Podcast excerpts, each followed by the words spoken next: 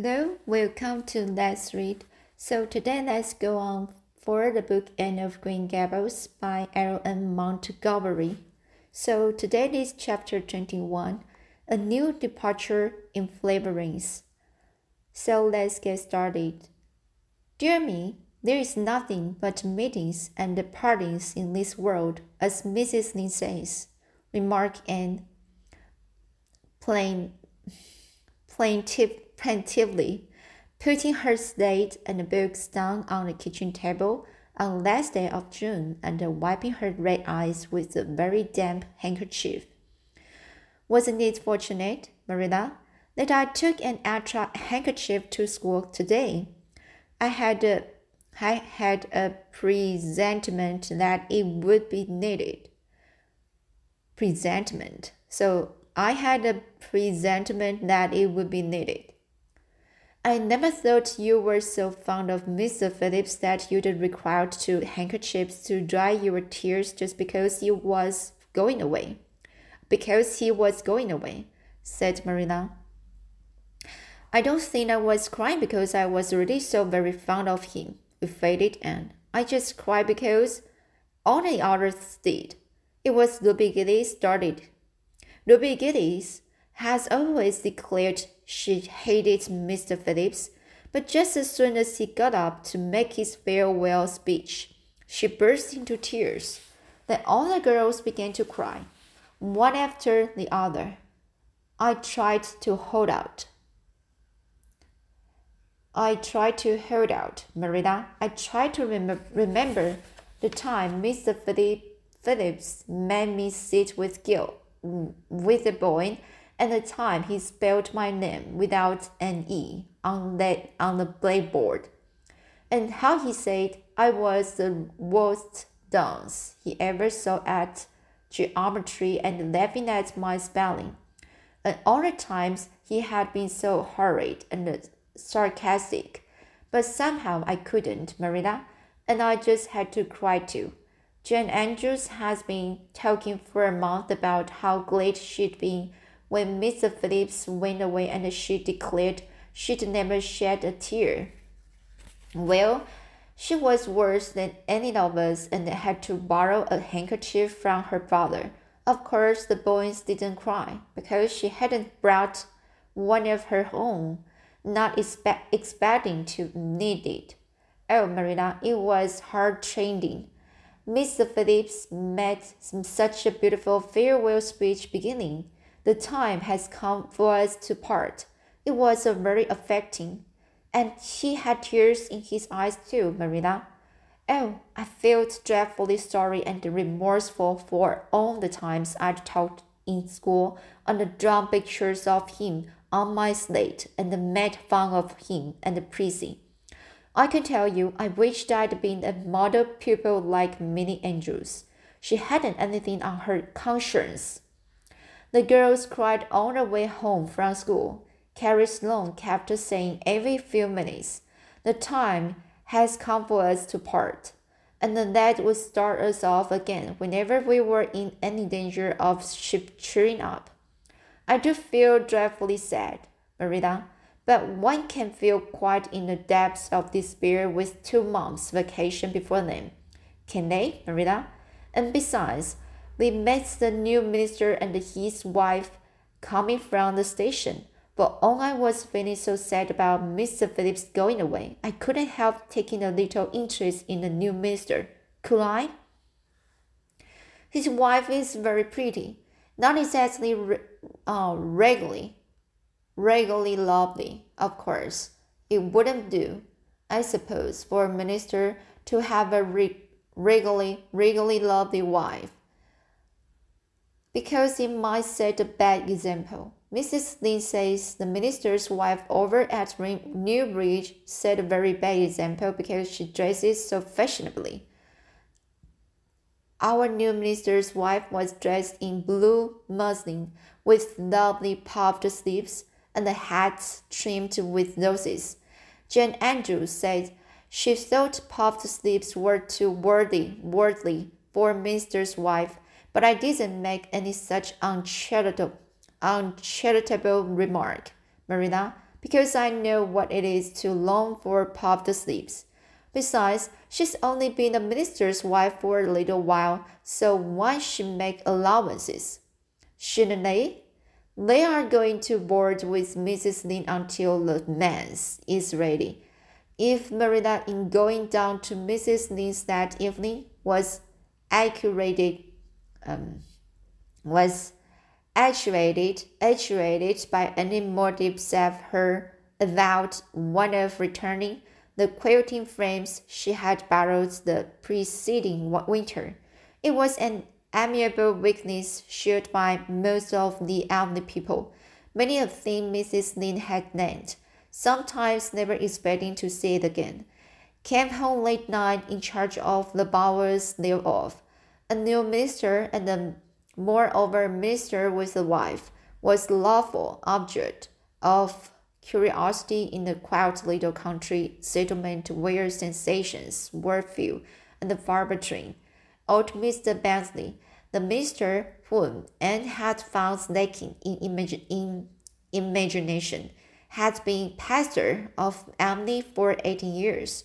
He was a widower then he came when he came, and a widower he remained, despite the fact that gossip regularly regularly married him to this that or the other one every year of his his sojourn sojourn. In the preceding February, he had resigned his charge and departed amid the regrets of his people, most of whom had the affection born of long intercourse for their good, good old master in spite of his shortcomings as an orator. Since then, the Emily Church had enjoyed a variety of religious dis- dissipation in listening to the many and the various candidates and the surprise who came Sunday, Sunday after Sunday to preach on trial. These stood or by the judgment of the fathers and the mothers in Israel, but a certain small, red-headed girl who sat meekly in the corner of the old Cuthbert pew also had her opinions about them and discussed the same in the full with Matthew. Marilla always declining from principle to criticize ministers in any shape of or form. I don't think Mr. Smith would have done, Matthew, was Anne's final summing up. Mrs. Lynde says his delivery his delivery was so poor, but I think his worst fault was just like Mr. Bentley's. He had no imagination and Mr. Terry had too much. He let it run away with him just as I did mine in the middle of the haunted wood. Besides, Mrs. Lynde says his theology wasn't sound. Mr. Greenstown was a very good man and a very religious man, but he told too many funny stories and made the people laugh in church. He was undignified, and you must have some dignity dignity about a minister, mustn't you, Matthew? I thought Mr. Marshall was decidedly attractive, but Mrs. Lynde says he isn't married or even engaged. Because she made special inquiries about him, and she says it would never do to have a young unmarried minister in Avonlea, because he might marry in the congregation and that would make trouble. Mrs. Lynde is a very far seeing woman, isn't she, Matthew? I'm very glad they called Mr. Allen. I like him because his sermon was interesting and he played as if he meant it, and not just as if he did it because he was in the habit of it. Mrs. Lynde says he isn't perfect, but she says she says she supposes we couldn't expect a perfect mistress for $750 a year. And anyhow, his theology is sound because she questioned, questioned, she questioned him thoroughly on all the points of doctrine. And she knows his wife's, uh, and she knows his wife's people, and they are most respect, respectable, and the women are all good housekeepers. Mrs. Lee says that sound, doc, sound doctrine in the man and the good housekeeping in the woman make an ideal combination for a minister's family. The new minister and his wife were a young, pleasant, fast couple, still in their honeymoon, and full of own good and beautiful enthusiasm for their chosen life work. Emily opened his heart to them from the start. Old and young liked the frank, cheerful young man with his high ideals, and the bright, gentle like lady who assumed the mistress the mistressship of the manse. With Mrs. Allen, Anne felt promptly and wholeheartedly in love. She had discovered another kindred spirit. Mrs. Allen is perfectly lovely, she announced one Sunday afternoon. She'd taken our class and she's splendid teacher. She said right away she didn't think it was fair for the teacher to ask on the questions. Questions. To ask on the questions. Questions. Sorry for this sentence, I will repeat it again. She said right away she didn't think it was fair for the teacher to ask on the questions. And you know, Marilla, that is exactly what I've always thought. She said we could ask her any question we liked. And uh, ask ever so many. I'm, I'm good at asking questions. Marilla, I believe you, was Marilla's emp- em- emphatic, emphatic comment. Nobody else asks any except Ruby Gillis, and she asked if there was to be a Sunday school picnic this summer. I didn't think that was a very proper que- question to ask because it hadn't any connection with the lesson. The lesson was about Daniel in the lion's den, but Mrs. Allen just smiled and said she thought there would be. Mrs. Allen has a lovely smile. She has such exquisite dimples in her cheeks. I wish I had dimples in my cheeks, Marilla. I'm not half so skinny as I was when I came here, but I have no dimples yet. If I had, perhaps I could influence people for good. Mrs. Allen said we ought always to try to influence other people for good. She talked so nice about everything. I never knew it before that religion was such a cheerful thing. I always thought it was kind of melancholy, melancholy, but Mrs. Adams isn't, and I'd like to be a Christian. If I could be one like her, I wouldn't want to be one like Mr. Superintendent Bell. It's very naughty of you to speak so about Mr. Bell, said Marilla severely. Mr. Bell is a real good man. Oh, of course, she's good, agreed Anne, but he doesn't seem to get any comfort out of it. If I could be good, I'd dance and sing all day because I was glad of it. I suppose Mrs. Allen is too good to dance and sing, and of course it wouldn't be dignified in a minister's wife. But I can just, I can just feel she's glad she's Christian, and that she'd been one even if she could get to heaven without it. I suppose we must have Mr. and Mrs. Allen up to tea some day soon, said Marilla reflectively. reflectively. They've been most, they've been most everywhere but here. Let me see. Next Wednesday, Wednesday will be a good time to have them, but don't say a word to Matthew about it for if he knew they were coming, he'd find some excuse to be away that day. He's got so used to Mr. Bentley, he didn't mind him, but he's going to find it hard to get acquainted with a new minister, and the new minister's wife will frighten him to death. I will be as I will be as secret as the date, assured Anne. But oh, Marilla, would you let me make a cake for the occasion? I'd love to do something for Mrs. Allen and you know I can make a pretty good cake by this time. You can make a layered cake, promised Marilla. Monday and Tuesday wet preparations went on at Green Gables. Having the minister and his wife to tea was a serious and important undertaking, and Marilla was determined not to be eclipsed by any of the Avonlea housekeepers and was wild with excitement and delight. She talked it all over with Diana on Tuesday night in the twilight, as they sat on the big red stones by the Dryad's bubble and met rainbows in the water with little twigs dipped in fir balsam.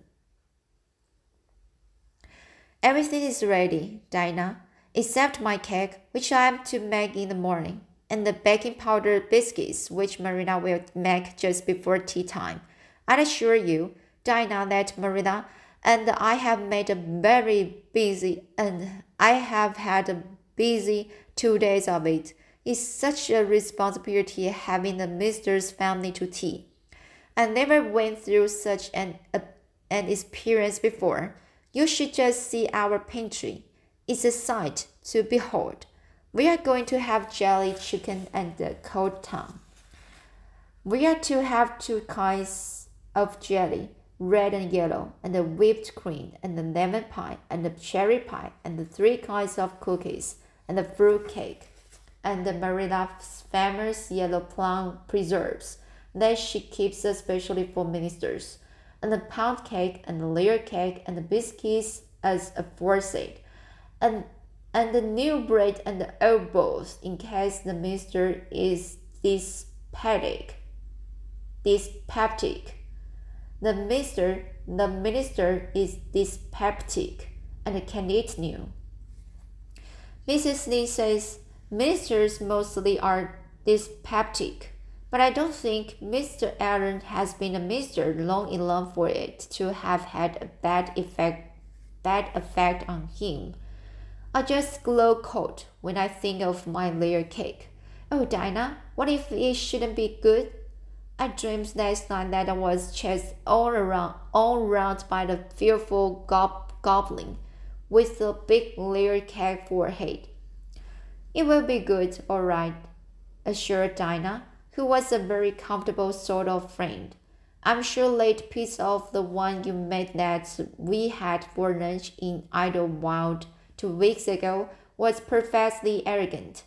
Yes, but cakes have such a terrible habit of turning out bad just when you especially want them to be good, sighed Anne. Setting a particularly particularly well bosom to tweak a throat.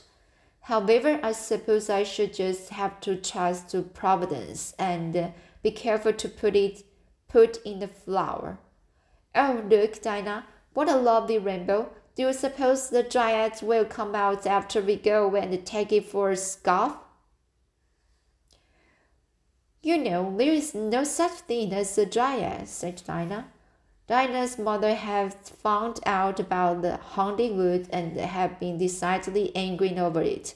As a result, Diana had abstained from any further imitative flights of imagination and did not think it prudent to cultivate a spirit of belief, even in harmless dryads. But it's so easy to imagine there is, said Anne. Every night before I go to bed, I look at I look out of my window and wonder if the dryad is really sitting here, combining her legs with the spring for mirror. Sometimes I look for her footprints in the dew in the morning. Oh, Diana, don't give up your faith in the Dryad. Wednesday, Wednesday morning came and got up at sunrise because she was too excited to sleep. She had caught a severe cold in the head by reason of her dabbling, dabbling in the spring on the preceding evening, but nothing short of absolute pneumonia could have quenched her interest in culinary matters that morning. After breakfast, she proceeded to make her cake. When she finally shut the oven, shut the oven door upon it, She drew a long breath. Alright, so uh let's continue it next time. Okay, so now um the condition looks good for so far, but uh how did it happen next time? Okay, so that's um uh, okay so we will read it i will read it next time see you